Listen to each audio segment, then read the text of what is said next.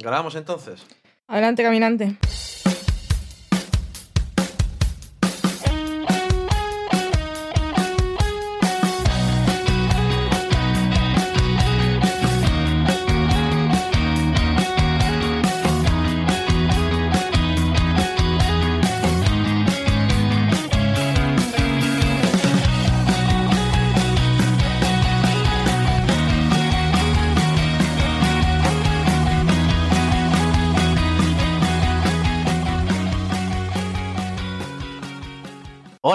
Bienvenidos a Del Sofá a la Cocina una vez más. Este es nuestro último programa del año 2017 para los que vengan del futuro y nuestro clásico especial, ya es un clásico, titulado Lo mejor de nuestro año, que vamos a intentar no hacer demasiado largo porque hay muchas cosas que nos han gustado. Por suerte, yo soy Dani y estoy aquí con Valen. Hola, Valen. Hola, ¿qué tal? Feliz Navidad 2017, feliz año 2018, pero los que vengan del futuro. Felices fiestas y... Feliz día en general si escuchan esto en cualquier momento. Porque igual escuchan lo mejor de 2017 así con un espíritu académico. ¿eh? ¿Qué, qué- qué veía la gente en el pasado? Antropológico. Sí. Puede ser. Espero que no nos usen a nosotros como medidor de lo que hace la gente de verdad, pero bueno. Em, No eres gente de verdad. ¿Qué eres? como la media, quiero decir. Ah, al, al principio no, pero estaba un poco dentro de lo normal, no me preocupaba demasiado, pero decía, nos vamos a enfrentar a lo mejor del año sin haber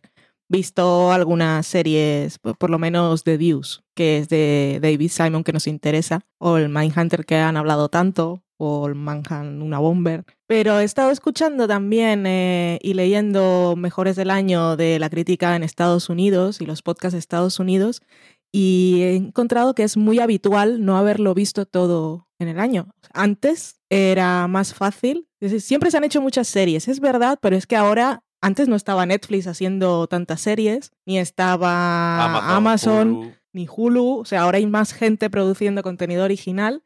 Y la estrategia esta de poner las temporadas completas también hace que no todos veamos las series con tanta urgencia. Porque antes seguías más o menos, decías, antes ibas a ritmo de emisión Estados Unidos y ya ibas adelantando trabajo. Pero ahora depende cómo, la vida en general y lo que sea, hay cosas que te vas guardando, ya lo veré, ya lo veré y al final no lo ves. Que no, que es, cada vez es más normal no haber visto todas las series de las que habla todo el mundo para hacer este tipo de listas. Al final las haces con lo que has visto, lo que te ha apetecido, que también creo que tiene un punto de criterio que se debe tener en cuenta. Si hay cosas que decides que puedes ver después.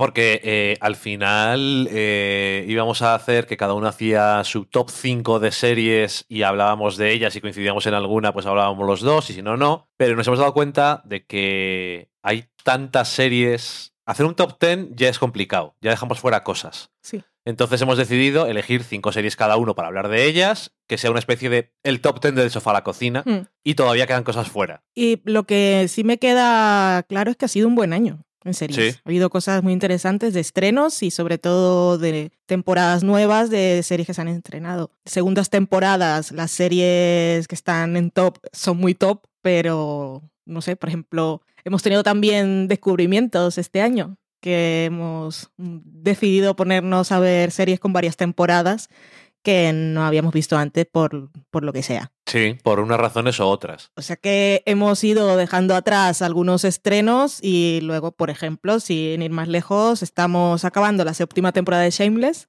que hemos visto siete, bueno, seis temporadas y un par de episodios en un mes contado, porque lo vimos en TV Time, y los episodios de Shameless son de una hora, que no es tanto falta de tiempo como ganas de ver otras cosas. Que por cierto, no sé si te habías dado cuenta, Adelante. pero vamos a acabar la séptima temporada y los episodios que hay de la octava y nos vamos a poner a ritmo de emisión. O sea que estamos tan enganchados a Shameless y vamos a, a llegar al momento a principio de año en que tenemos que esperar los episodios semanales. Oh, socorro. Una vez más.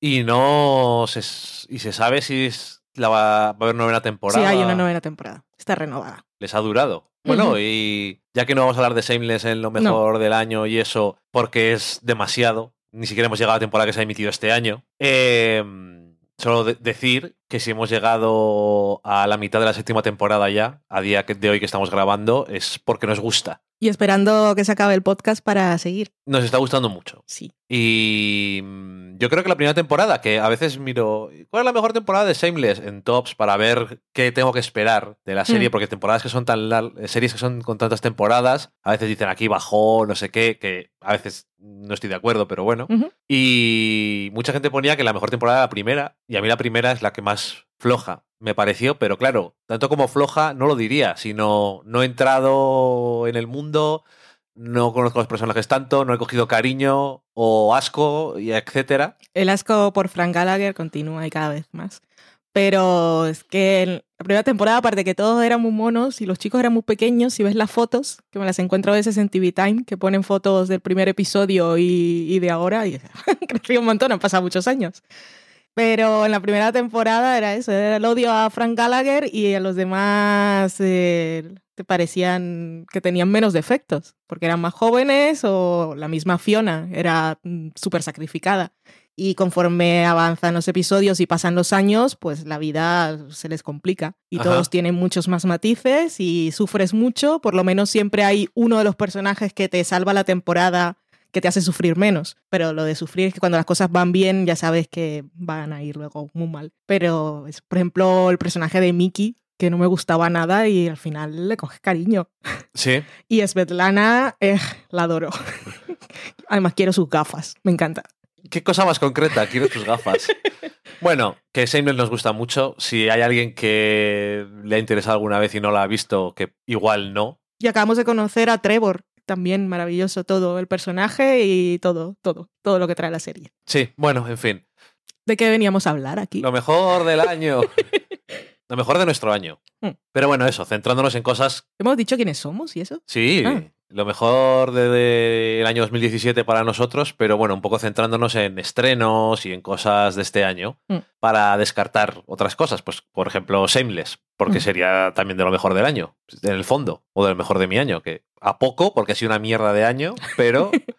En fin, pues nada, vamos con las series, que ya os he dicho, hemos cogido cinco cada uno para, para destacar 10. No vamos a hablar mucho de ellas porque no me equivoco cuando digo que hemos hablado de todas Sí, y después de haber visto las temporadas, hemos hablado bien. Bien hablado. Mm. Creo que de una de ellas solamente hemos hablado una vez después de ver el primer episodio. ¿Cuál? Entonces, de esa a lo mejor se pueden decir cuatro cosas más, pero Mm. de lo demás eh, podéis buscar en nuestro anteriormente en la página o en los títulos de los anteriores podcasts y veréis de, de cuándo hemos hablado de, de la serie y demás. Y empieza, Valen, dime la primera. La primera es Better Things, que aparte la tenemos reciente porque hablamos en el programa pasado, el anterior de este, el número que sea, echáis para atrás.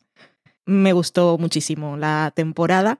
Eh, creo que he hecho un cambio en mis elecciones de lo que te había dicho hace mm, 10 minutos, ¿no? cuando empezamos, Ajá. antes de empezar a grabar Ajá. porque eh, mientras estaba apuntando mis cinco definitivas después de nuestra pequeña puesta en común, he decidido que voy a elegir series de las que me acuerdo que tienen un episodio por lo menos que yo incluiría en la lista de lo mejor del año. Aparte de que haya sido una buena temporada y me haya gustado en general, eh, se me ha caído alguna porque he intentado recordar cuál era el mejor episodio y no me acuerdo en concreto. Ok. Entonces, la primera es Better Things y tiene dos episodios que me encantaron, que fueron el sexto y el noveno, y el final de temporada también me gustó.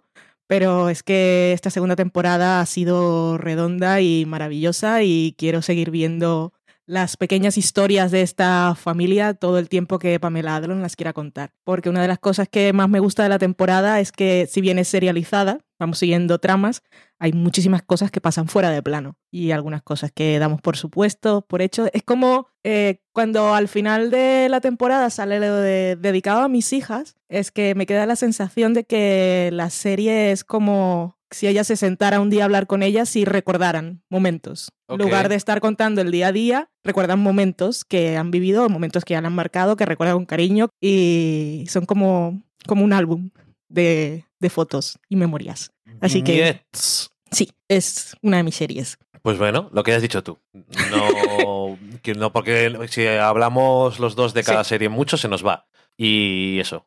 Eh, genial y mejor que la primera, que es un hilo común, yo creo, con las series que han tenido un segundo año que nos han gustado. Eh, ¿Qué más? Una serie nueva, The Handmaid's Tale. Mm. Ya hemos hablado de ella bastante, largo y tendido. Es una adaptación de una novela, pero de estas adaptaciones, como otra que mencionaremos después, que todo esto lo sabemos gracias a Valen, que es la que nos devora los materiales originales, que mm, se toma sus libertades y lo hace bien. Que es una cosa que no siempre la gente sabe hacer bien. No saben eh, asumir la voz original y crear nuevos momentos dentro de un mundo ya que ya está creado y no por ellos. Y eso pues dice mucho a favor de, de los creadores de Handmaid's Tale, pero bueno, aparte de eso, técnicamente es genial, los actores, actrices especialmente, Sí. son estupendos, estupendas, eh, y por supuesto es una serie que temáticamente me parece que está muy de actualidad y pueden darle todas las vueltas que quiera la gente a esto eh, ciencia ficción sí desde luego pero esto no podría pasar nunca yo de verdad que a mí me da cosa y es una de las cosas valga la redundancia que más importantes de de Handmaid's Tale que cuando lo estás viendo tienes una reacción emocional y visceral a ciertas cosas que tienes esos flashbacks en los que reconoces el mundo de hoy y ciertas cosas que te parecen tan creíbles que es doloroso. Es una gran serie y con ganas de ver la segunda temporada. Y Valen me imagino que más aún porque es una gran admiradora de la novela original y no tiene ni idea de por dónde va a ir esto. No, no tengo ni idea, tengo muchísima curiosidad. Así y que muchas ganas. de Handmaid's Tale. Sí, es una serie completísima. Habíamos dicho que no hablábamos los dos, pero es que es. Mucho, digo. Es que lo, lo tiene todo. O sea, destaca en lo técnico y las interpretaciones y también puedes recordar grandes episodios y sabes cuáles son y momen- momentos de esos que ¡ah! te erizan, te revuelven el estómago. Es una gran serie. Y tengo muchísimas ganas de ver la segunda. Es que de verdad no, ya no tenemos la ventaja, co- como en Juego de Tronos, ya no tenemos la ventaja de saber por dónde puede ir y ver qué han cambiado, pero desde luego con los cambios que llevan incor- incorporado en la primera temporada y todo lo que menciona Margaret Atwood va dejando caer en el libro sin que entre en detalles, tienen un montón de cosas por explorar que a los que hemos leído el libro pues es como un regalo. Y saber que Margaret, mi amiga, pues también está ahí detrás, que no es solo que han cogido la obra y van a imaginar cómo podría ser, sino que supongo que tendrán unas pequeñas reuniones tomándose un vino y entonces le dicen, pues hemos pensado que sería así. Y ella, eh, eh, Margaret Atwood cuando la escuchas en, eh, cuando la escuchas en entrevistas es muy de hacer contrapreguntas o em, ¿tú crees que tu obra es feminista? Y entonces ella dice, ¿qué es el feminismo? entonces depende de lo que diga el, el entrevistador y ella dice, sí o no. Ok, sí, eso no es. Tiene un buen barómetro ahí también para saber por dónde tirar. Otra. Me toca a mí. Pues la segunda serie, voy a elegir... es que Estoy aquí haciéndolo todo sobre la marcha. Socorro. pero con mi criterio auto, autoimpuesto de recordar un episodio que incluiría en una lista de lo mejor del año, me quedo con Dear White People, Que aparte también entraría en una lista hipotética y potencial de series que me sorprendieron, de las que no esperaba absolutamente nada. Y así fue, porque cuando se estrenó la serie me la encontré, básicamente, en Netflix, no sabía nada de ella. Y me gustó mucho, es divertida y también juega mucho con, con lo estético y lo visual. El discurso social me encanta porque aparte no es, no es como un adoctrinamiento y los No. personajes también se autocuestionan y, Sí, no, este, no es reduccionista, que eso No. está, está bien. y en este caso pues el episodio elegido es el quinto, el que dirige Barry Jenkins, que es el que, que aparece la policía de repente en una fiesta y te deja un poco traspuesto. Sí, desde luego. Y con eso de episodios memorables y tal, yo tengo que reconocer que nunca pensé que hubiera fuera a poner esta serie, pero tengo que reconocer también que no podía dejarla fuera porque The Leftovers en su tercera temporada, no así para mí, en Mm. las dos anteriores, ha sido una de las mejores cosas del año y momentos y episodios Sí, que puedo decir y no me acuerdo de Leftovers, sí, sí me acuerdo. sí. Me acuerdo de... Da igual por qué sea. por raro, por fascinante, por extraño, por filosófico, lo que toque. Es un poco, un poco meta en ese sentido, porque va de gente que desaparece Ajá. y algunos deciden olvidarlos para que no duela tanto y otros descubren que no se puede hacer eso. Mm. Y de Leftovers, pues pasan los episodios y no desaparecen. No, desde luego. Y mm, desde las ambigüedades que realmente este año se supone que la ambigüedad de las, de las cosas que pasaban en la serie era una de las cosas importantes. Y a pesar de las cosas raras que se introdujeron el año pasado, que me parecía que lo hacían polvo todo, este año han conseguido mantener todas esas ambigüedades y no sé, puedo interpretar esto de una forma o de otra, de principio hasta el final, y incluso esas cosas nada ambiguas tan raras que se pusieron el año pasado y que realmente para mí no funcionaban, este año se aprovechan del todo para hacerlas. El episodio con el, me- el título mejor del año y más extraño, pero también más divertido Sí, sí, sí. y absurder y, y realmente El hombre más importante del mundo y su hermano gemelo idéntico. y gem- hermano gemelo idéntico.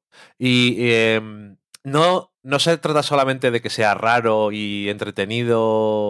O sea, no es raro por ser raro per se, Mm. pero es que tiene un algo que es que es. eh, no sé. O sea, es, es inolvidable. Y, y eso, eh, todo el tema del final, que me parece que está súper bien pensado el asunto de Nora y las cosas que cuenta. Me parece súper interesante y además cuando lo vi la primera vez pensé una cosa y hice, a partir de eso que pensé, de esa interpretación, tenía interpretaciones, porque si interpretas una cosa puedes hacer varias interpretaciones después. Y luego me dijiste tú la otra cosa y dije, esto mola todavía más. Ah, por cierto, sí. Hablamos del final de The Sí. Con spoilers. Pues y eso. Pues no voy a decir nada, obviamente. No sé. eh, eso y cruceros con leones y Australia extraña y todos esos personajes que otras veces te dan un poco igual y a lo mejor no es la serie en la que más te involucras emocionalmente con los personajes yo. Por eso nunca me pareció devastadora, Mm. pero este año me pareció, cuando estaba peor, por lo menos interesante. Mm. Y siempre eh, manteniendo, hicieron menos episodios y concentraron todas esas peculiaridades y esas ambigüedades y esas rarezas de una forma interesante y hablando de cosas universales y a veces muy tangibles, a veces no tan tangibles. Ya eh, lo que ya la segunda temporada de Leftovers a mí no me gustó directamente. Y no tenía tampoco demasiadas esperanzas con el tercer año y la verdad es que a mí me ha encantado. Sí, gran serie de Leftovers, también sorpresa y es una de esas cosas raras que has hemos visto dos temporadas que las veíamos porque era, porque era una temporada corta y quizás por lo raro y yo la veía por Justin Theroux, o sea, eso lo digo ya. Pero por el potencial. Pero la tercera temporada a mí me pareció maravillosa. Tiene grandes episodios, grandes momentos que recuerdo y, y en, viendo así un poco hacia el pasado me dio todo lo que no me ofreció Twin Peaks ok. con su mundo, sus ambigüedades y sus metáforas emocionales y lo que decide creer cada uno. La rareza como rareza que es intrínseca en The Leftovers, o sea, en comparación con lo que yo esperaba de Twin Peaks, aquí tengo más momentos para volverme loca. Y me volví loca. Ajá. Otra serie. Insecure, también segunda temporada, que me gusta cuando me interesa una primera temporada y la veo al año siguiente, siempre, siempre tienes la duda de si va a ser más de lo mismo. Ajá. Si es más de lo mismo, pues está bien, porque es el universo que te han construido. Pero si siempre tienes la duda de si va a conseguir sorprenderte de alguna manera o hacer que la admires. Y en este caso, con Insecure, que aparte Isarrae tampoco la conocíamos de nada, pues era una prueba. A ver qué tal. Y la segunda temporada también me ha parecido fantástica. Y en este caso también tengo un episodio preferido, que es el último. Un gran A episodio. nivel narrativo, pero aparte la escena en su apartamento, visualmente tiene un par de encuadres que son de, de poner en la pared. Una de las mejores escenas del año para mí. Dicen tanto. O sea, solamente eso de. Es una de las mejores escenas del año. Un Eso apartamento vacío. No lo puedes hacer en una serie mala, porque tiene que haber algo más. Y tiene mucho. Y este año. Muy Edward Hooper, creo, ahora que me lo he imaginado en la pared. Ok. Es lo que decías tú, es que construye sobre lo que es- había pasado el año anterior, pero no descansa en los laureles y además este año pudimos ver el Wind Down, que eran los comentarios de que Ah, Qué después de cada grande. episodio que nos gustaron mucho. Insecure, si no la habéis visto, también la recomiendo muchísimo. Ya la recomendamos el año pasado y está muy bien. Mira, una serie que no habíamos visto y sí nos hicimos un maratón, pero vimos la temporada que tocaba este año y creo que también encaja con tus condiciones, es Bojack Horseman, Sí, porque hemos hablado de toda la serie y tal, pero vamos a centrándonos en la cuarta temporada. Ha sido la mejor temporada de la serie y no solamente ha sido la mejor temporada argumentalmente, sino también en los riesgos narrativos y en experimentales y lo bien que les han salido.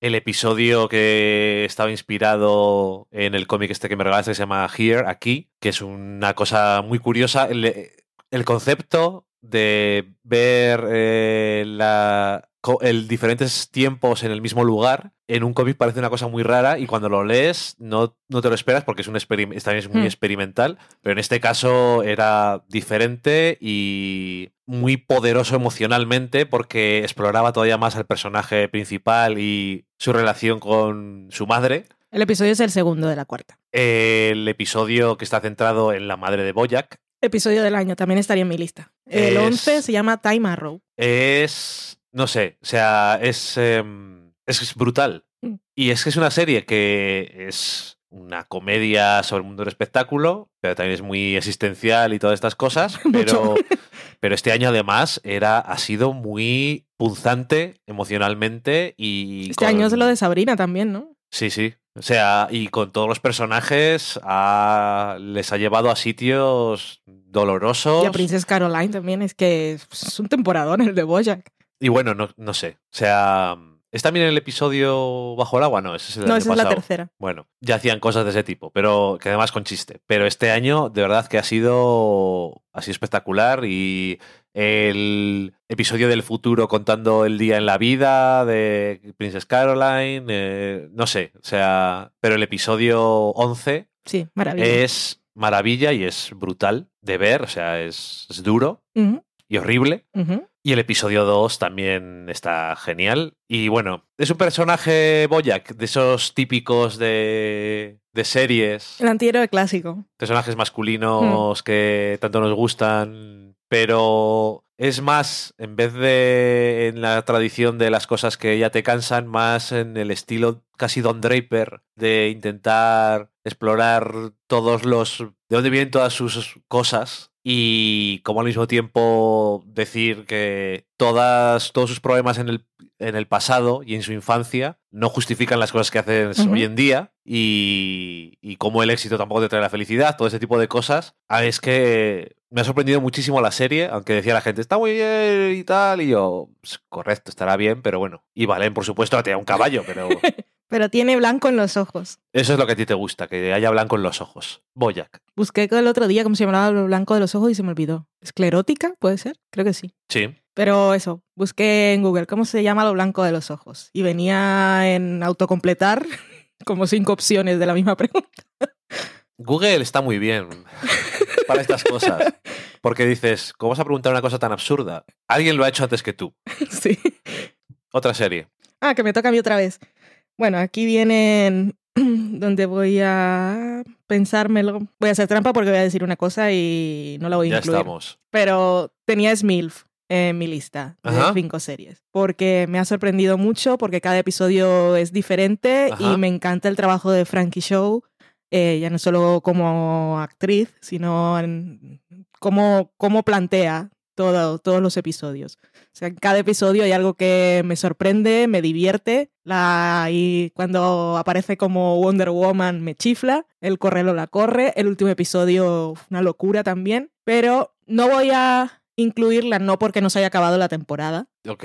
porque como estreno me parece muy destacable en el año y aunque no haya acabado la temporada, no creo que vaya a ir a peor. Creo que será una gran temporada. Pero no puedo elegir cuál es mi episodio preferido. Si hubiera uno que me hubiese vuelto loca, la dejaría. Sin embargo, Entonces la voy a cambiar por Master of None. es estaba casi seguro de que vas a elegir esa. Porque ahí sí que tengo dos episodios. Ajá. El primero y más importante, el de Acción de Gracias, episodio del año también. Sí. Y de la década y de cuando hagan lo del siglo XXI también tendría que estar porque está muy bien. Luego está también el, el episodio quinto, el de las historias de Nueva York.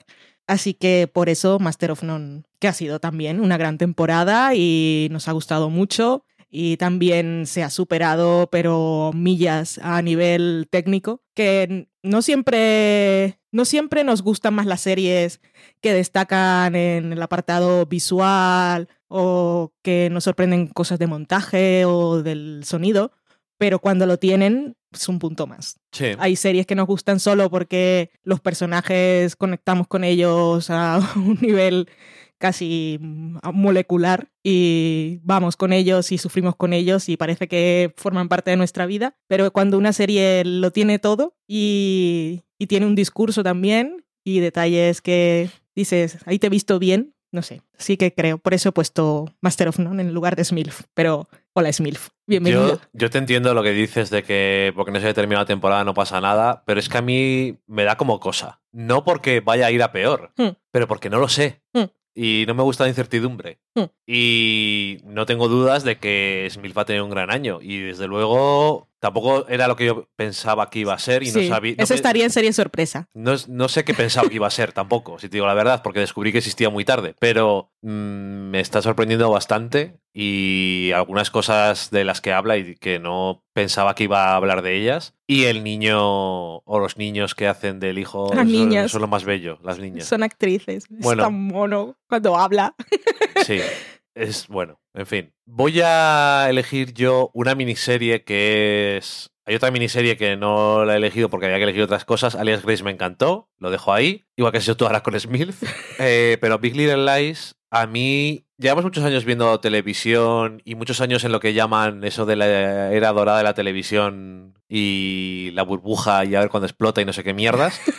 Entonces hemos visto muchas cosas buenas y hemos visto cómo ahora la televisión ya no es la hermana pequeña del cine y de hecho muchos cineastas quieren trabajar en, eh, en la televisión y le están aportando un nivel visual que no tenía antaño. No Hmm. vamos a engañarnos, había series muy buenas también hace 20 años y hace 30, pero la mayoría de ellas, si las ves hoy en día, lo que más te destaca igual no es la moda y los peinados, sino que visualmente no tenían siempre ese esa luz y Hmm. esa eh, no eran tan destacables en ese aspecto y aún así Big Little Lies para mí es una de las mejores cosas que he visto técnicamente en televisión nunca y punto. Quiero decir, lo- todos los actores me han gustado. Me gusta de qué habla, me gusta. Me gusta de qué habla, suena un poco así, teniendo en cuenta algunos de los temas. Sí, pero te Pero bueno, me gusta. Eh, Te gusta cómo- que hable de lo que de, habla. de lo que habla y por desgracia eh, la aproximación que toma no es la más indirecta o, o fácil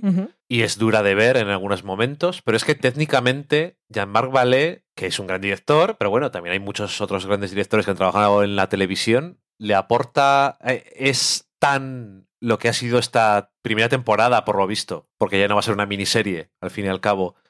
No sé, eh, y ya no va a estar en la segunda temporada. No sé tampoco si de qué va a ir, si son los mismos personajes o va a ser una antología o qué mierdas va a ser. No va a ser una antología porque dicen que por lo menos los personajes de las productoras de Reese Witherspoon y Nicole Kidman van a volver seguro. O sea que van a continuar la historia. Mm, Lo que se sabe por ahora es que va a estar basado, inspirado en, en otra historia de, de la de Moriarty, Liam. Moriarty, la, autora de, de la novela en- que adoptaron en toda la primera temporada miniserie que ahora es serie. Y aunque me daba bajona que ya no estuviera Jean-Marc Vallée, eh, han fichado a una directora, que es la directora de American Honey, que no la he visto, yo no sé cuál es la otra película, Fish Tank, la película con la que descubrí a Michael Fassbender, Sí. que es un peliculón. Y eh, también ha dirigido algunos episodios de Transparent, o sea que es una mujer que también tiene estilo y también va a venir a contar otras cosas. Que le queda un poco raro porque como la serie está ambientada en un mundo muy pijo, Sí. El estilo, no es los muy- temas que tratan son diferentes, así que el contraste me parece interesante y además está bien que, que sea una mujer la que esté ahora detrás de la cámara, porque al final Estupendo. estaban solo David y Kelly y Jean-Marc Vallée, que Jean-Marc Vallée hizo un trabajazo, pero me parece fantástico que esté la No nueva te- directora. No tengo nada en contra de, de eso. Me fastidia porque al final fue perfecto, Ajá. pero la voy a ver, por supuesto. Bien, pero bueno, eso, yo es que parece que es, lo único que me ha gustado, que no es lo único, pero de verdad que yo hacía años que no me llamaba tanto la atención algo técnicamente, y no solamente la dirección, sino todo el montaje del sonido y el uso de la música, que es una cosa muy también de Jean-Marc Vallée, pero Sí, es que eh, lo que dices es cierto y su, su estilo y el tono y lo que decidía narrar eh, es realmente tan relevante que hasta el tercer o cuarto episodio la gente no terminó de entrar en la serie porque no sabía cuál era el código. O sea, muchas personas no entraron porque los cortes que hacía o esa, mm, tra- eso transmitir la psique de los personajes eh, con las imágenes y el montaje del sonido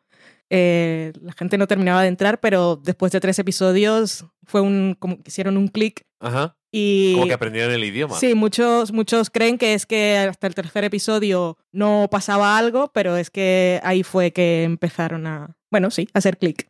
Eso, yo cuando estaba haciendo, eligiendo series y tal, eh, algunas simplemente porque me gustaron y otras también de- tenía que decir que me acuerde de ellas y que recuerde algo mucho que, que no se me va a olvidar, porque "Ah, esta serie me gustó mucho, no me acuerdo cómo era lo de... No. Y eso, Big Little Lies, a mí me ha parecido una obra muy destacada este año. Lo es. Y como tú estoy a la expectativa de a ver qué pasa el segundo año, me parece súper interesante la nueva propuesta, pero también tengo interés en cuál es el asunto argumental. Porque ya sé que es una tontería, pero la primera temporada, es lo que dices tú, estaba muy cerrada Sí, la historia, o no necesariamente cerrada, pero perfectamente terminada. es que era un final redondo. Era mejor que el del libro, pero es que es redondo. Es uno de esos que si se hubiese quedado en miniserie entraría en los libros de historia como mejores finales. Ujú, Pero ahora ya no es, bueno, es un final de temporada. Pues venga, Podemos contarlo así.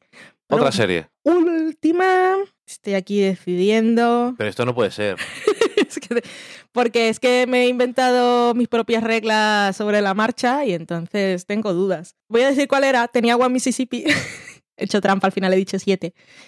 Eh, gran temporada y me gusta mucho. También superó la primera y fue todo muy bonito y también muy duro. Pero tampoco puedo elegir un episodio en concreto. Así que eh, en su lugar pongo la segunda temporada de The Crown, Que empecé a verla porque me la habían asignado para hacer la crítica en fuera de series. La primera temporada me gustó y la segunda temporada la iba a ver, pero tenía pensado hacerlo a mi ritmo. Y para hacer la crítica de fuera de series era una de estas de se ha estrenado y comentamos qué tal ha vuelto. O sea, no tenía que ver, pero los vi todos. Y me gustó mucho la temporada. Y también tengo un episodio preferido, que es el episodio el octavo, en el que tenemos a Isabel. Yo le diré Elizabeth, ya sé que por protocolo se, cambian eh, los nombres de la gente esta, pero yo la llamaré Elizabeth. Y Jackie Kennedy, que es un gran episodio con grandes momentos. Y que al final te deja la sensación, que no sé si eso fue así en la vida real, pero te deja un poco la sensación de feud con Beth y Joan, que si en realidad podían ser amigas y tenían tantas cosas en común, que no va de eso específicamente el episodio. Es un episodio que pasaba un montón de cosas, y, pero se inspiran la una a la otra y me gustó, me gustó mucho. Me sorprendió porque tampoco sabía que iban a ir por ahí, pero tiene un par de conversaciones que, que están muy guays. Y también lo recuerdo como grandes escenas del año. Bueno, pues The Crown yo no la he visto, pero de One Mississippi sí y está muy bien.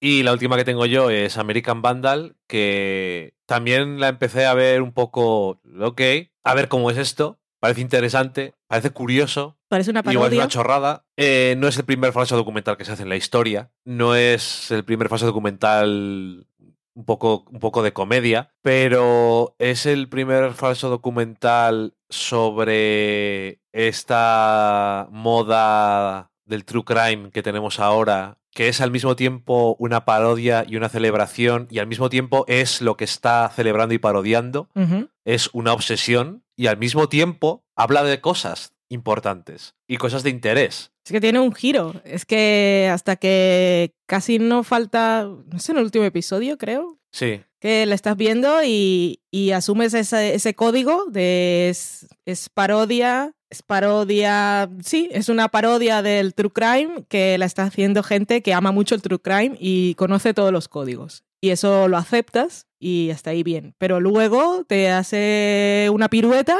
y dice, en realidad estoy hablando de otras cosas y ahí es donde está Es que- su gran mérito. Al mismo tiempo, no me gusta llamarle parodia porque lo que me parece que es es coger eh, lo mismo que se hace con el True Crime y aplicarlo a un crimen menor. Sí, Pero supongo que te queda lo de parodia por la naturaleza del crimen en sí, que es vandalismo, pero como son penes dibujados en coches y luego se ponen a analizar si los si en, en los testículos tenían pelos o no para Ajá. determinar quién es el culpable, pues te, parece que, que va un poco por el lado de la comedia. Pero es llevar hasta el final el formato Sí. con una cosa que tiene menos importancia, aunque el dinero que costaba era real. Y eso, que al mismo tiempo, o sea, no es algo tan gracioso, aunque tiene momentos en los que los protagonistas, los que están haciendo el documental, se lo toman tan en serio que es gracioso, lo absurdo que es. Pero realmente lo importante viene esos, en esos momentos que hay espolvoreados y en la, la parte del final que habla de cosas que son relevantes a los sujetos que hacen eh, lo importante de esta serie, que son los chavales del instituto.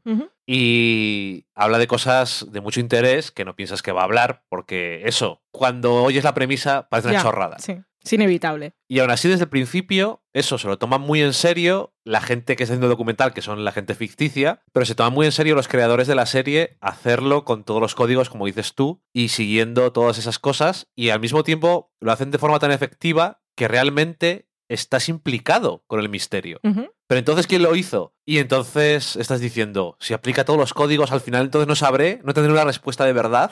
Y estás todo el rato preguntándote las cosas. Y me ha parecido que era una buena idea, pero la ejecución es todavía mejor de lo que esperaba. Y además aprovecha, no se quedan en dejarlo ahí, sino que aprovechan las circunstancias para hacer algo de verdad. Ahora no me acuerdo el nombre del personaje, pero el que es el sospechoso Dylan. Dylan. Creo que también lo comentamos cuando hicimos la valoración de la temporada en un programa pasado, y es que no habíamos visto eh, nunca en pantalla a los actores que salen, por lo cual no podíamos saber eh, si en realidad eran muy buenos actores o estaban Haciendo de sí mismos. haciendo de sí mismos. Pero a falta de hacer esa comprobación, Dylan eh, entra como uno de los personajes del año y me, o sea, me sorprendió mucho por los matices que tiene y que parece No, simplemente que el tonto y el macarra del instituto. Yo creo que los chavales, los actores, están completamente comprometidos con su personaje de una forma que al final, se parezcan o no, siguen siendo actores Hmm. y realmente hay momentos en los que te parece completamente creíble que esto sea un documental que han hecho. Sí, Y muy bien hecho, pero sí. Muy bien hecho, pero sí. Y no sé, me parece que eso eh, ha sido una sorpresa también y no siempre una sorpresa por lo que yo me esperaba. Ahora segunda temporada de esto también. También Sí. interesante. Será otro caso, no sabemos si serán los mismos, si se van a la universidad, no sabemos nada, pero habrá segunda temporada. Bueno, en la universidad hay otras cosas interesantes de las que hablar. Sí, me imagino. Pues así rapidito dejó caer Glow de Wall Type y Desaparecido, el anime de Netflix que ha adaptado a imagen real y se estrenó ahora el 15 de diciembre. En imagen real. Sí, Ok.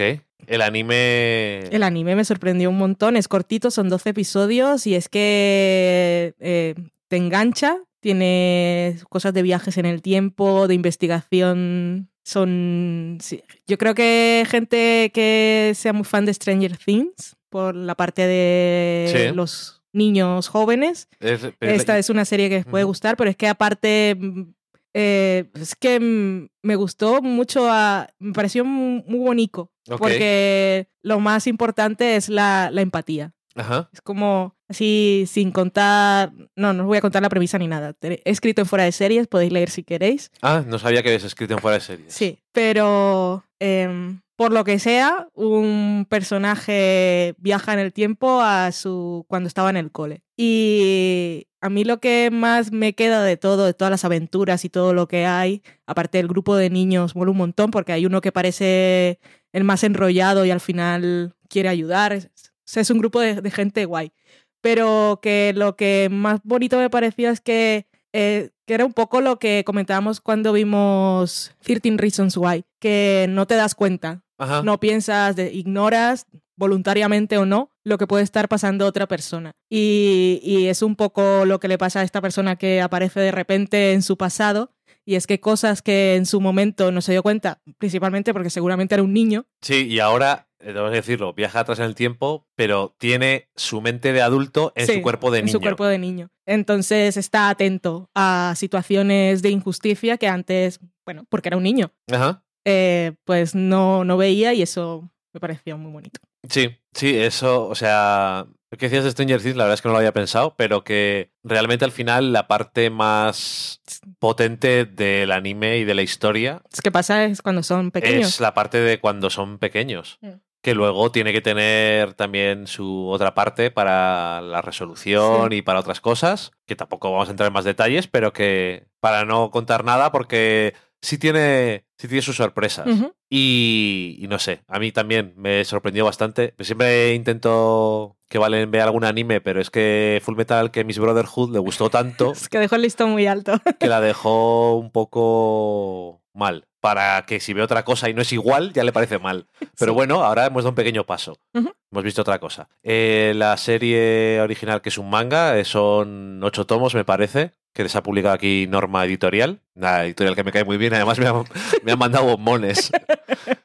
Así que, en fin, que si os llama la atención, siempre en el manga lo bueno que tiene es que lo haces a tu ritmo. Y si estás muy enganchado, al final haces... Sí. Pero bueno, si tenéis Netflix, es mucho más barato. Y si tenéis Netflix, está la segunda temporada de Winona Earp también, que fue otro de los Ah, sí. descubrimientos del año. El otro día, por lo que sea, también vi el... Bueno, por lo que sea, no. Eh, María, que se nos fue a Los Ángeles, eh, me dijo... Se nos fue. me dijo que, que le pusiera por WeTransfer Sweet Vicious, porque allí no pueden. Allí lo de las descargas, así, páginas amigas y esas cosas, no, no se puede. Y le daba pereza pagar por. Pues no está en ninguna plataforma completa y tenía que pagar por cada episodio. O sea, un iTunes. Sí. Entonces lo bajé y me puse el último episodio porque sí, porque me apetecía. Pues no me acordaba muy bien de todo lo que pasaba. Y lo que quería decir es una chorrada totalmente. Es que, porque he hablado de Voltype ahora y me he acordado. Eh, la actriz de que hace de la amiga de la protagonista en Sweet Vicious también sale en The Voltype. Y también sale en Channel Zero. Ay, gran segunda temporada también, para los que les gusten las cosas así de terror. La primera temporada no pintaba muy La bien. primera temporada no me gustaba nada y me daba mucho asco porque el monstruo estaba hecho de dientes y olía muy mal, creo. Eh, bueno, eso, que el personaje al final en Sweet Vicious eh, llama por teléfono eh, a una revista y dice, sí, que quiero hacer, quiero ir a hacer prácticas a la revista Yes Girl. No. Y he dicho, pues esto es, es que The World Type es un spin-off, es el mismo personaje, me hizo mucha gracia y ya está. Ay, Sweet Vicious. Cancelada, ¿por qué? Si este era su año aparte. Yep. O sea, eh, Qué poca hablando, a- visión. hablando de cosas que llegaron antes de su tiempo. Aunque solo fueron unos meses. Unos meses. Lamentable. Whatever. En fin, eh, muchas series ha habido este año. Ya Valen ha mencionado muchas. Algunas que yo no he visto porque no, no tengo tiempo. Y prefiero ver Shameless. Y mm, vamos a las películas. Si en las películas estamos, estamos más verdes. Sí, este año hemos visto pocas. Pero bueno, también hemos ido a ver más al cine, igual en proporción que otras veces. Sí, hemos ido más al cine, pero también hemos visto películas más comerciales. Nos han salvado las de los Oscar. Hay un montón de películas este año que se han estrenado que no he podido ver, pero que esperaré que las pongan en Filmin, en sitios así. Por ejemplo, Verano del 93, tengo mucha curiosidad. Pero la van a poner en enero, así que he decidido esperarme. Cuando la trajeron a Burgos fue cuando fue una de las elegidas, no, cuando la eligieron como la candidata Ajá. española para los Oscar en película extranjera. Y la trajeron aquí un par de semanas, pero solo en una sesión, a las 5 de la tarde. Entonces, Buenísima. un poco complicado. Y la dejamos pasar. pero cuando la pongan en filming la veremos. Pero eso, y como es a miles y un montón también que se han estrenado en Estados Unidos que aquí no han llegado, que tenemos ganas de ver, pero vamos a hablar de lo que hemos visto, porque no podemos hablar de otra cosa. Eso es. No vamos a hablar de Lady Bird porque no la hemos visto. Pero nos hemos preparado viendo Terms of Endearment. Y la, y la, vimos porque nos la encontramos mencionada en tres series random que estábamos viendo y dijimos, tenemos que verla ya. Por cierto, eh, que es La Fuerza del Cariño en España. Asumo que en ningún sitio más se llama así. No lo sé. Pero en cualquier caso, em, hablando de. O sea, la puse porque dije, la tenemos que ver porque han mencionado en todos los lados y esto es. Nos salió en.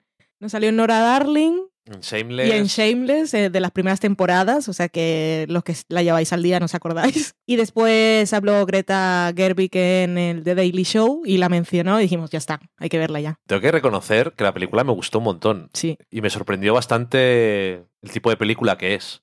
Por si no la habéis visto o alguno, porque suena a película de Antena 3 por la tarde. Sí. Pero, no. lo es. cosas de una madre y una hija. Vamos a dejarlo ahí porque ya y si no sabéis eh, cuál es, me parece raro porque la mencioné en tantos sitios, pero bueno, whatever. Sí, pues es una de esas películas que la has visto porque te las has encontrado en la tele sí, o, no. O no, porque ya también tiene unos años. Mm. Películas que nos han gustado mucho este año, nos ha gustado mucho Get Out. Muchísimo. Si no la habéis visto, eh, no voy a decir cómo se llama en castellano porque me parece mal. Nosotros de vez en cuando hacemos la broma. Sí. Déjame salir. Déjame salir. en fin, hasta el sujeto cambia. Es una película que. Eso que dicen de terror social. es como si me queréis venirse, es un poco la traducción esa, ¿no? Sí, en fin. Eh, terror social y. Nuevo género maravilloso. Y muy interesante y con mucho potencial. Pero eso, eh, hablando de la experiencia de negros en Estados Unidos y de una forma muy inteligente, sobre todo, y los, así como dicen los micromachismos, pues los microracismos. Los microracismos eran continuos. Luego tiene su giro de esto es una película de terror y tal, pero espero que eso no le haga a la gente perder de vista las cosas que son tan reales. Es que Get Out, por lo ácido y preciso de su comentario social, por la escena de la hipnotización Visualmente, que visualmente es una de las escenas del año. Y el final es que es maravillosa. Y, en fin, que no sé, eh, Jordan Peele, que es un cómico, esto no es una comedia, aunque tenga por allá, pero me parece que el estilo de sátira y de comentario que hace es muy cercano a cómo identifican los cómicos las cosas que, de las que hay que reírse. Pues en este caso, cosas sobre las que hay que comentar, que eso, no sé. Eh, una película no solamente interesante, sino que la ves y dices, fíjate tú qué cosas. ¿Cómo está el mundo? En fin, más películas. Wonder Woman. Wonder Woman. Wonder Woman que no sabíamos qué esperar porque DC hace cosas extrañas. Y al mismo tiempo decíamos, pero era lo mejor de Batman v Superman y luego también eso era lo fácil, ¿sabes? O sea, lo mejor de esa película es cualquier cosa que no sea ni Batman ni Superman ni el malo. Entonces. Pero tenía una directora. Entonces tenía muchas cosas. Hay que ir a verla. Sí, y la fuimos a ver. Tengo y el A mí no me decepcionó, la verdad. Me pareció que era una gran película y. No es perfecta. No. Pero tiene escenas que lo valen todo. Sí. O sea, y. No sé, es que a mí, a mí me emocionó en muchos momentos y visualmente, por ejemplo, la escena de Diana trepando la trinchera por la escalera. Y caminando y esquivando balas. Me parece que, te, que te pones así como... Yo no me lo creía. no sé, en fin. Em, yo solo pensaba en la niña que teníamos ahí delante unas filas. Y yo, quiero ser tú. quiero volver atrás y ver esta peli. Me he estropeado... No me he estropeado la película, pero me ha fastidiado un poco el Gran Morrison diciendo que le había gustado la peli, pero que había estado hablando con su mujer y que les parecía mal que las Amazonas, después de 3.000 años, no tuvieran tecnología. Ok. Y que en los cómics, cuando hace el creador, eh, William Masterson, hace el personaje y eso, y tenía el, avión invisible y todas estas mierdas, mm. máquinas para curar a la gente instantáneamente, y según él, en sus palabras, es que proporcionaban una alternativa creí- eh, creíble como alternativa al patriarcado. O sea, que era una sociedad que después del mismo tiempo era mejor tecnológicamente también. No solamente socialmente, que yo no digo que no, lo fue, que no lo sea la de la película. Y entonces me ha hecho pensar en eso, digo, eso no lo había pensado tampoco eh, Javier Grant Morrison. No le das tantas vueltas a estas cosas. Que luego también dice, a mí la película me gustó. Yo, "Pues a mí también. Vamos a dejar eso de lado. No me molestes. Con pensamientos importantes. Pero bueno, eso, que a mí me emocionó mucho que esta película exista y que la hayan hecho bien. Y que Patty Jenkins ha dicho, yo quiero hacer más. Adelante y a ver qué hacen ahora mm, en la Liga de la Justicia debe salir también Temiskira y Wonder Woman y todas estas cosas.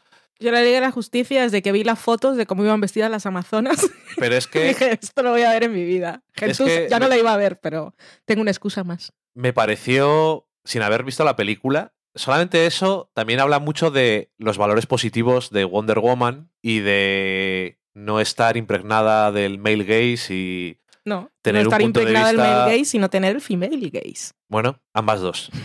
y bueno, que eso me pareció que además triunfó en la taquilla espectacularmente y me alegro. Y en este caso, parece muy complicado, que lo digo muchas veces cuando ciertas películas triunfan, que los estudios aprenden la cosa incorrecta. Entonces, en el caso de Wonder Woman, que es una cosa que me gusta mucho, es muy complicado aprender la lección incorrecta, porque tienes una directora y una protagonista femenina. Entonces, si dicen, ah, entonces tenemos que hacer más películas con directoras y protagonistas femeninas, ok. Porque otras veces es como Deadpool es la película con la calificación R, o sea, para mayores de 18 años aquí, que más dinero ha obtenido. Vamos a hacer todas las películas que sean R, pero no es esa la gracia, ¿sabes? Entonces, eso, que a veces no entienden cuál es la clave de que una cosa funcione. Da la sensación, por otras cosas que hacen después. Pero bueno, que en este caso me parece que es muy complicado hacerlo mal. Entonces, lo que sea. Eh, Wonder Woman. Si no la habéis visto, ¿a qué esperáis? Mira, eh, otra peli que la digo yo que al final tú la has quitado, pero que a mí también me sorprendió porque eh, no, tampoco esperaba. Aunque, aunque la gente diga cosas buenas de una película, siempre soy muy escéptico porque yo digo, eh, ya, ya veré yo. Porque a veces decís que cosas son buenas y no son buenas, Ujú. como Dark Knight Rises. Eh, entonces, Logan, que estaba basado en un cómic que a mí me parece que es un, un poco exageración muy adolescente de Mark Millar, que es como es él. Es una película mucho más reflexiva y íntima y que entiendo por qué Hugh Jackman, que ya está hasta los cojones de hacer de Lobezno, dijera, ok, hacemos esta, me parece bien. Porque mm, realmente le da la oportunidad de hacer algo completamente diferente y un tipo de película completamente distinto. Y hablando de cosas muy diferentes también. Y la verdad es que me gustó un montón. Y, y visualmente me parece que tenía un aire muy concreto y muy apropiado para el tipo de película que era. Un poco, quizás, mucho polvo, pero era eso que dicen gritty. Sí. Pero en este caso, literal y figuradamente. Y no sé, me, me sorprendió para bien, la verdad. No, a mí también. Es una de las que se la quité al final, pero la había incluido. Me sorprendió. Pero también la vi porque dijiste vamos a verla y dije una de esas que digo yo, bueno, va, ponla y ya El veré si me móvil. duermo o no. El móvil o me duermo, ya veré. Pero no, me gustó mucho, me sorprendió. Y el personaje de la niña, fantástico y fantabuloso. Qué violenta. La quiero. En mi, la quiero en mi Gun Squad de superheroínas. Pues Es que pu- puedo ponerlas a dominar el mundo. sí que sí que habrá funcos de ella. Buscaré. O sea que no tienes problema. La La Land. No, Moonlight. ah, sí. Moonlight, que ya hablamos. Momento del año, ¿eh? Es el momento cinematográfico del año, no es una Y película. televisivo. Y televisivo, ambas dos. Mm. Y lo vimos en directo, que me gustó. Qué grande.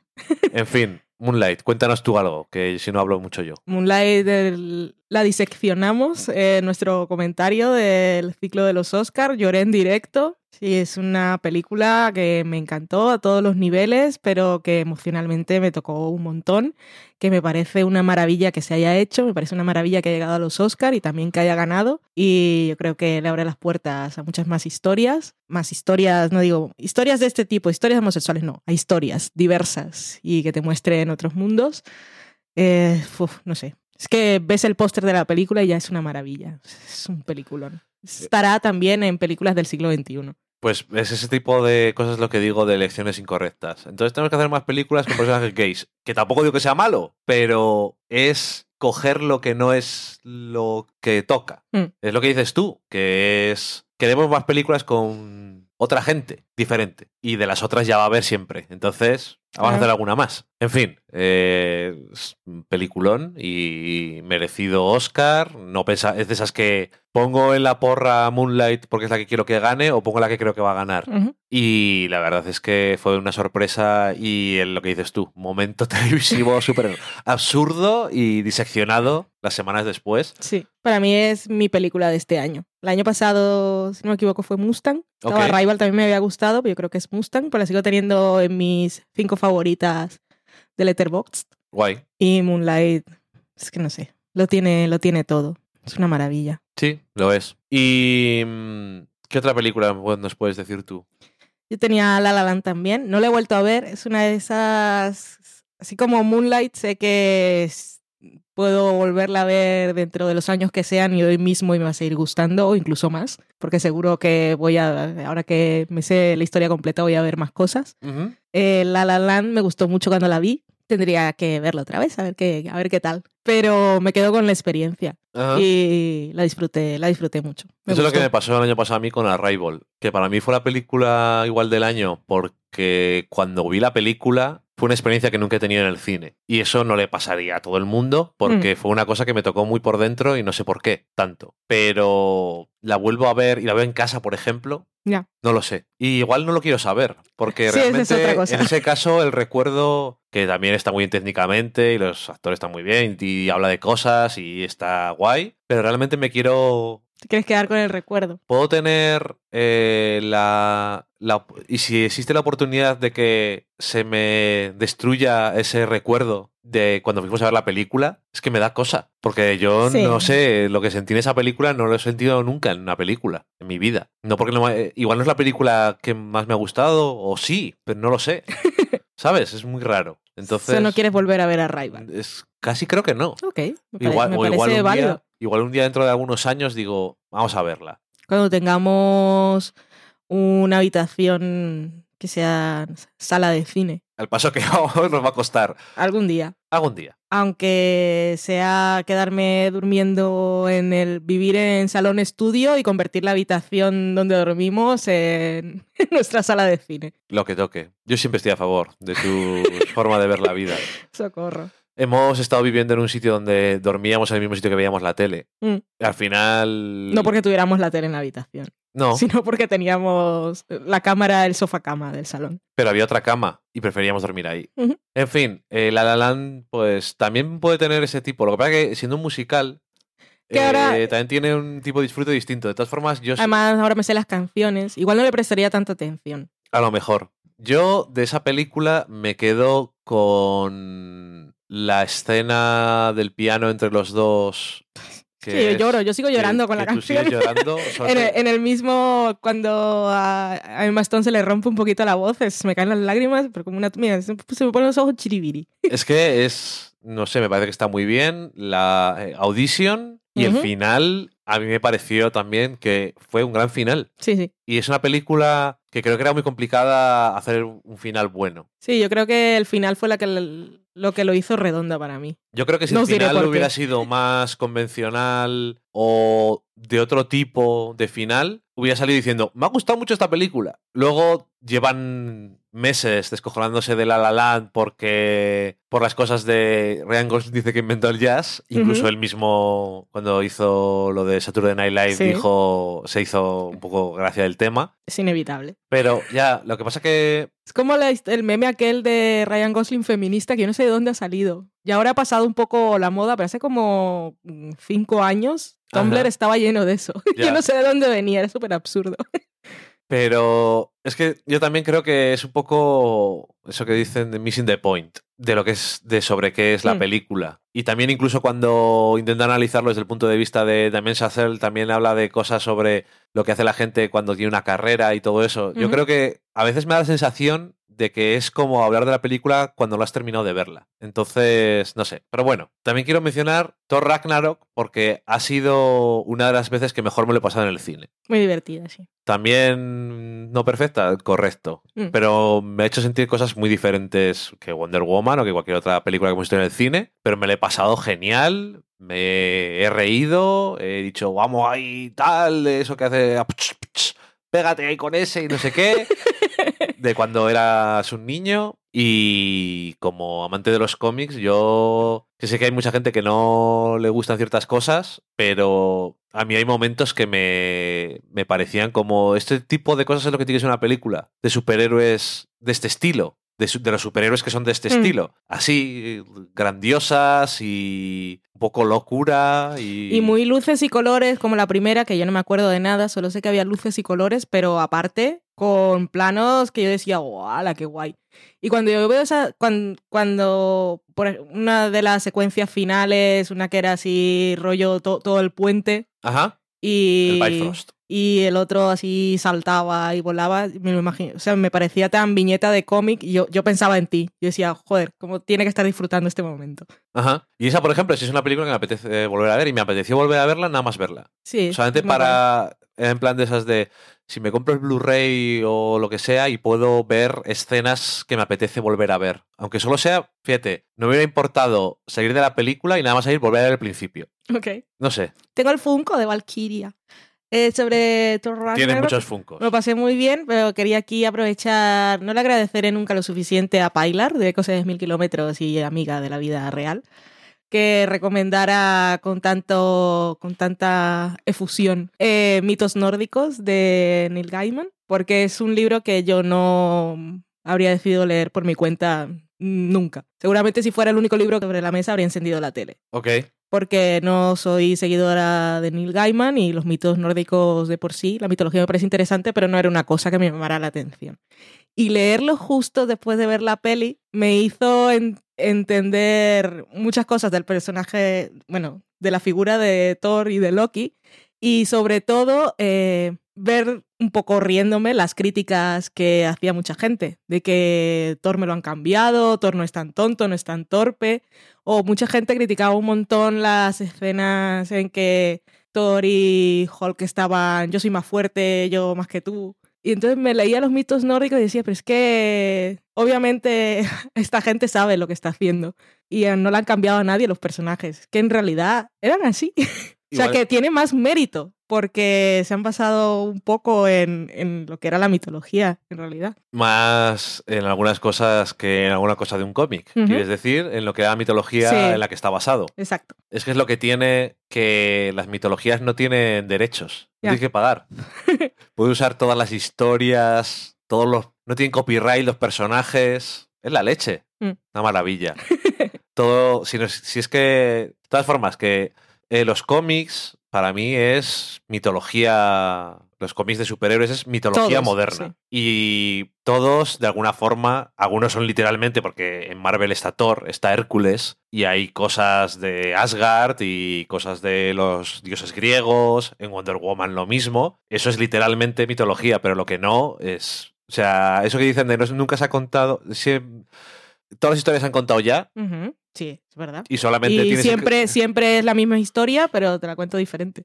Lo que importa es contarla de forma distinta, desde un punto de vista diferente. Y realmente me parece que es eso, que la gente no a veces no piensa en qué están basadas las cosas y es en cosas que ya está todo contado. Y por eso a mí siempre me gustaba la mitología, porque leías las hazañas de estos personajes y era como es que es lo que es lo mismo que era. Lo que pasa Yo en que la en hacer mitología siempre tengo conflictos, porque los dioses siempre están violando gente. se, se- se Y- convierten en animales, si se meten por la noche y esas cosas siempre me han puesto muy nerviosa. y no me extraña, porque o sea, Zeus Pero está bien conocerlas. Zeus, por ejemplo, que era, era muy fan de convertirse en animales y violar a mujeres. Mm. Yo digo, ¿qué necesi- primero, ¿qué necesidad hay de violar? Y segundo, ¿qué necesidad hay de convertirse en un animal? Nada, me hice un caballo y violé a una mujer. ¿Para qué? Era gente muy caprichosa, pero bueno. Es lo que tiene ser dioses. Y que, por cierto, que te decía, ya esto se nos está yendo de las manos, ¿nos queda alguna película que decir? Que va a una cosa. De las Jedi. Ah, de las Jedi. O los últimos Jedi. O los últimos Jedi. Spoiler. Spoiler. Que me gustó, me gustó mucho. Ah, no hemos hablado de la película en el podcast, de Last Jedi, Nos la trajeron a Burgos en versión original, o sea que fuimos inmediatamente. literal. Sí. Y eh, tengo que decir, una película que en Estados Unidos pues veía, veías el Rotten Tomatoes y esas cosas y tenía bastantes buenas críticas. Lo de eh, la gente, mucho más bajo, y yo por lo que estoy viendo... Es un haterismo total. Es Esto no una es- película de socorro, eh, ¿qué está pasando? Y yo personalmente, aparte de que la peli me gustó, y te pueden gustar más una cosa u otra, puede tener igual algún agujero en el guion, pero perdone usted, no hay ningún agujero en el guion en ninguna película. Pero bueno, me parece una película súper valiente coger la mitología, ya que estamos con ello, de Mm. Star Wars y Ryan Johnson decir. Bueno, y Disney por dejarle hacerlo, Sí. pero bueno, Ryan Johnson decir, mira, yo soy fans de esto, pero vamos a hacer algo. Vamos a hacer algo nuevo. Y vamos a seguir con este proceso de renovación y vamos a. Vamos a actualizar algunas cosas, a cambiar otras. No sé.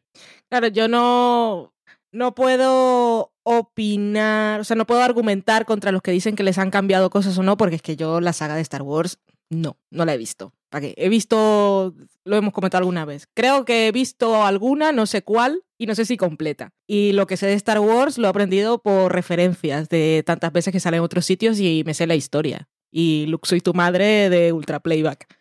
Pero no, entonces, no sé. Pero encontrarme esta película, un montón de mujeres haciendo cosas, resolviendo el mundo y siendo heroínas, eh, tener un personaje como el de Rose, que también es una chica que no es la típica guapa, eh, que es un poco étnica y que también mola, a la propia Leia. Muy valiente también, porque hay un montón de escenas durante la película en la que podrían haber decidido despedirse de la actriz y del personaje. Y ya después ya veremos qué hacemos, porque la actriz ya no está. Y el personaje de Rey, maravilloso. Pero a mí lo que más me sorprendió, claro, yo esto por ahí empezaba. No conozco la saga y no sé cuáles eran sus códigos narrativos. Pero cómo me plantean lo de la fuerza en esta película me parece maravilla y además súper simple. Cómo conseguían conectar a los dos personajes simplemente con plano contra plano.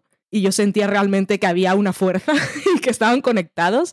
A mí me pareció maravilloso. Mm, Mira, yo he visto todas las películas, algunas más de una vez, desde que era pequeño hasta que he sido mayor. A mí las películas originales, hoy en día, me... algunas no me parecen tan buenas como lo eran antes. Y dices, el duelo de sable, hay láser entre eh, Obi-Wan Kenobi y Darth Vader, es ridículo si lo veas en los estándares de hoy en día. La Pero bueno, escena de la habitación roja de, de la ciudad de ahí es fantástica. sí. Toda. Em, pero bueno, yo aparte me gustan los cómics. Si no me gustara que cambiaran cosas, habría dejado de leer cómics hace décadas. Porque hay que estar renovándose continuamente. Y lo de Star Wars es que no están desechando el pasado. De hecho, esta trilogía es casi como de transición. Mm. En diciendo, estamos poco a poco pasando una nueva generación de héroes y no nos estamos librando del pasado. Pero lo de la fuerza, por ejemplo, no es igual que otras veces se ha hablado, pero también encaja de alguna forma. Y me hace gracia que dice, pero ¿desde cuándo la fuerza se puede hacer no sé qué? Y es como, ¿pero ¿y por qué no? si la fuerza es- esto es una invención, ¿qué más da? Más la fuerza. Llévalo más allá. Tiene el, el nombre de poder místico más ridículo que he Sí, conocido nunca. Pero en esta película le dan una razón para que se llame así. Ajá. Y encima eh, le dan un sentido a muchas cosas. Y el personaje de Luke, vale- que aparte tiene. Claro, iba a decir, tiene más complejidad que toda la saga, no tengo ni puta idea, pero yo creo que sí. Para mí sí. Y además Mark Hamill, sintiéndolo mucho cuando era joven, el pobre hombre era actor de mierda. Y aparte, George Lucas, el guion de, sobre todo de la primera peli, es en el sentido del diálogo, es un poco campi y tal, pero bueno, es ese tipo de película que querían hacer. Y en este caso, además, eso, el actor ha madurado mucho. Se nota un montón que es un actor que sobre todo ha trabajado eh, haciendo voz, porque usa Mm. muy bien la voz. A veces casi no se le ve Ujú. solamente se le escucha. Y a mí me gusta su participación. Hay gente que decía, yo quería la- las que menos, ¿eh? pero yo escucho a gente decir, yo quería que hubiera algo incluso menos, más de los nuevos. Eso es lo que menos, dice la gente. Sí. Pero bueno, a mí me gustó, pero es que aparte, la tercera película la va a hacer J.J. Abrams otra vez. Ya veremos qué hace. Tiene... ya veremos qué dice, pero esto no es lo que yo había pensado. Yo no te la había dejado así. Yo no digo nada, porque, claro, no sé cómo funciona, no sé si tienen eso que llaman el Brain Trust, ahí eh, un grupo de gente que hace brainstorming y ven qué van a hacer, Mm. pero realmente esta peli, en algunos casos, ata cabos de cosas de la primera que la gente se quejaba, otras las dice a tomar por culo. Manda Eh, algunas teorías que ya la gente daba por hechas a la papelera. eh, espectacular. O sea, mira, em, la gente decía, pero ¿cómo va a hacer eh, no sé quién, no sé cuál? ¿Cómo va a ganar no sé quién a no sé quién? Dice The Last Jedi. Toma, yo te digo por qué. Y le dan más complejidad a Kylo Ren, todavía. Mucha. Sí, Que porque la- en la primera parecía. "Mm, Pero Mi que- juguete. Pero que luego en retrospectiva lo piensas y dices, es que realmente en la primera película era un poco eso, era un poco el niño. Mm, Sí, por eso he dicho lo de juguete. Lo que pasa que es complicado porque claro, te le ponen como que es el malo y entonces a la gente le cuesta porque dice, no, estaba Darth Vader, pero bueno, ahora ya no. Es otra cosa distinta. No tiene que ser siempre exactamente la misma mierda, porque luego dicen, las precuelas no eran iguales que lo otro. Toma, Force Awakens. Esto es demasiado igual. Iros a tomar por culo, ¿qué cojones queréis? ¡Feliz Bueno, Navidad! Que aparte, esta es la película de, para mí de Star Wars que más me ha gustado visualmente y Sí. le dije, hay dos o tres momentos que me parecen, eh, bueno, primero, la idea del el final eh, del planeta visualmente me parece una idea de acá de la hostia, Sí. porque el- te Es hace, que sin eso te hace toda la escena. Le da todo el, dra- el dramatismo que es hay mucho irreal. rojo en esta peli. Sí, es un dramatismo irreal, pero Es fantástico. lo sientes. Mm.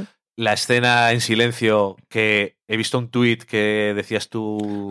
no sí que me dio mucha risa cuando lo vi esta mañana. que decía la gente eh, en unos cines de AMC. En los eh, cines de AMC ponían la advertencia. de- Hay un momento en el que no hay sonido y es porque lo han querido hacer así. Y es como, iros a tomar por culo. Pero luego el, tuit lo puso esta mañana Marina y luego viendo en los comentarios alguien decía que aquí en España también lo habían puesto en algún cine. Ya, yo. Es que de verdad. Pero no he visto películas. O sea, es que no puedo el con la silencio vida. se usa de forma dramática. y aparte, bueno, y luego, eso, que hay un montón de. Ni que fueran 20 minutos de silencio. Ya, eh, en las dos horas y media de película hay 10 seg- dos segundos de silencio. Ay, Bueno, hay un montón. Extraterrestres, venid ya, acabad con todo, por favor. Hay un montón de escenas, o sea, de planos que me parecen como de. Espera un momento, pausalo, que hacemos un fondo de pantalla. Parece que es precioso. La mezcla de eh, digital y táctil, real, marionetístico, etcétera. Vaya por Dios. sobre todo la elección para un personaje en concreto que aparece. Me parece que es también reverencia a las películas originales y también un poco un cachetillo a, a las precuelas que son muy... Dios Lucas diciendo, ¿existen los ordenadores? ¿Cómo? Igual que hizo las ediciones especiales de las primeras poniendo... Era la misma película, pero de repente aparecía un animal pasando porque podemos hacerlo. Y era completamente absurdo. Pues un tío que se le fue la pinza. Aunque no creo que tenga muchos problemas en su vida con todo el dinero que le han dado. Em, pero bueno, eso, que visualmente y como película me ha parecido de la mejor película casi de Star Wars. No igual la mejor película de Star Wars podría decir alguien, pero visualmente y como con estilo. O sea, Ryan Johnson realmente ha hecho algo. Hemos visto todas las películas de Ryan Johnson antes. Y siempre nos ha parecido interesante porque no tenían. Ninguna de las tres películas tenía nada que ver entre sí. Y esta tampoco. Esta tampoco. Pero ninguna de las tres películas tenía nada que ver en género, ni siquiera. Y es una cosa que siempre me llamó la atención de este director, que era como, yo hago mis cosas, es complicado identificarlo, pero hago mis cosas en cada género. Estas son mis ideas sobre este género. Y hace, no sé.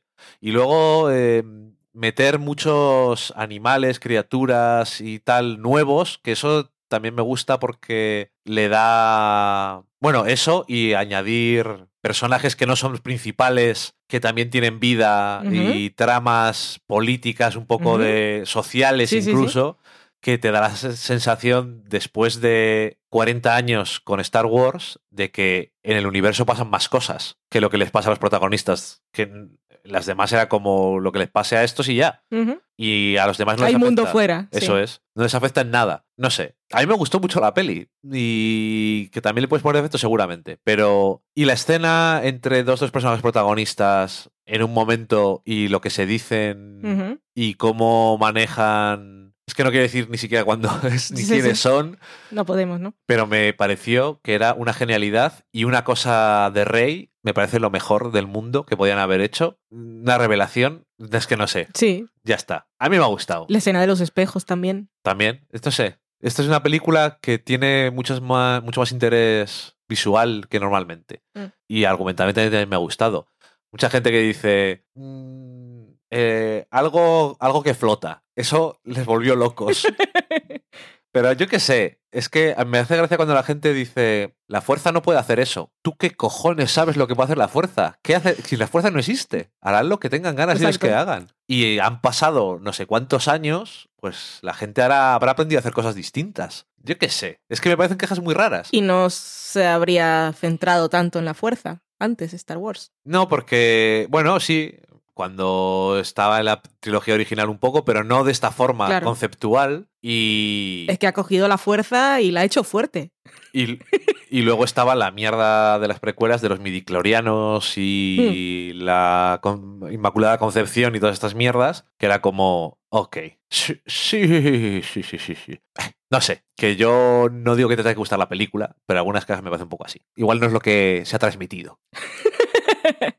nos ha gustado de las Jedi. Y nos ha gustado todo lo que hemos hablado. Sí. Y ha sido un buen año de series. Sí. Y de las pelis que hemos visto. Sí, interesante. Un año interesante. Cada vez hay más sitios y más cosas donde ver ficciones y eso da voz a autores muy distintos y a historias diferentes que es una cosa que ya sabéis que a nosotros nos gusta mucho, que no nos gusta estar siempre en los mundos que ya conocemos o conocemos entre comillas, porque ya hemos hablado de eso alguna vez. A mí esto, este mundo no lo entiendo. Sin embargo, este otro yo lo entiendo un montón. No he, nunca jamás he estado allí, nunca he vivido con nadie ni hablado con nadie que haya estado viviendo en ese, pero sin embargo estoy mucho más identificado. ¿Por, por qué será? No sé. Y bueno, hemos aprendido como decías tú con lo de desaparecido, eh, que la empatía es una cosa muy importante mm. y que no sabemos lo que pasa dentro de cada uno porque todos somos personas con nuestras complejidades y lo que tenemos que pensar siempre primero es que todos somos humanos antes que las otras cosas que están en la superficie, tanto como, eh, se nos, como nos vemos, como las cosas sobre las que opinamos. Somos personas. Y eso es lo que os deseamos para el año que viene o para vuestro día, dependiendo de cuándo estéis escuchando esto. Que vuestra empatía se desarrolle más y seáis mejores personas y así en general y también los que están a vuestro alrededor ojalá sean más empáticos. Solo así, que se caigan esas barreras. Solo así tendremos un mundo mejor y nos salvaremos de la aniquilación que parece que nos espera a cada paso. Yo espero a los extraterrestres. Si la cosa no cambia, que vengan ya. Pues feliz 2018. feliz 2018. Pasadlo muy bien. Ya nos encontramos próximas semanas. En enero que los estrenos llegan rápido, o sea que material habrá. Nosotros en este momento en concreto nos vamos a ver Shameless. Adiós. Adiós.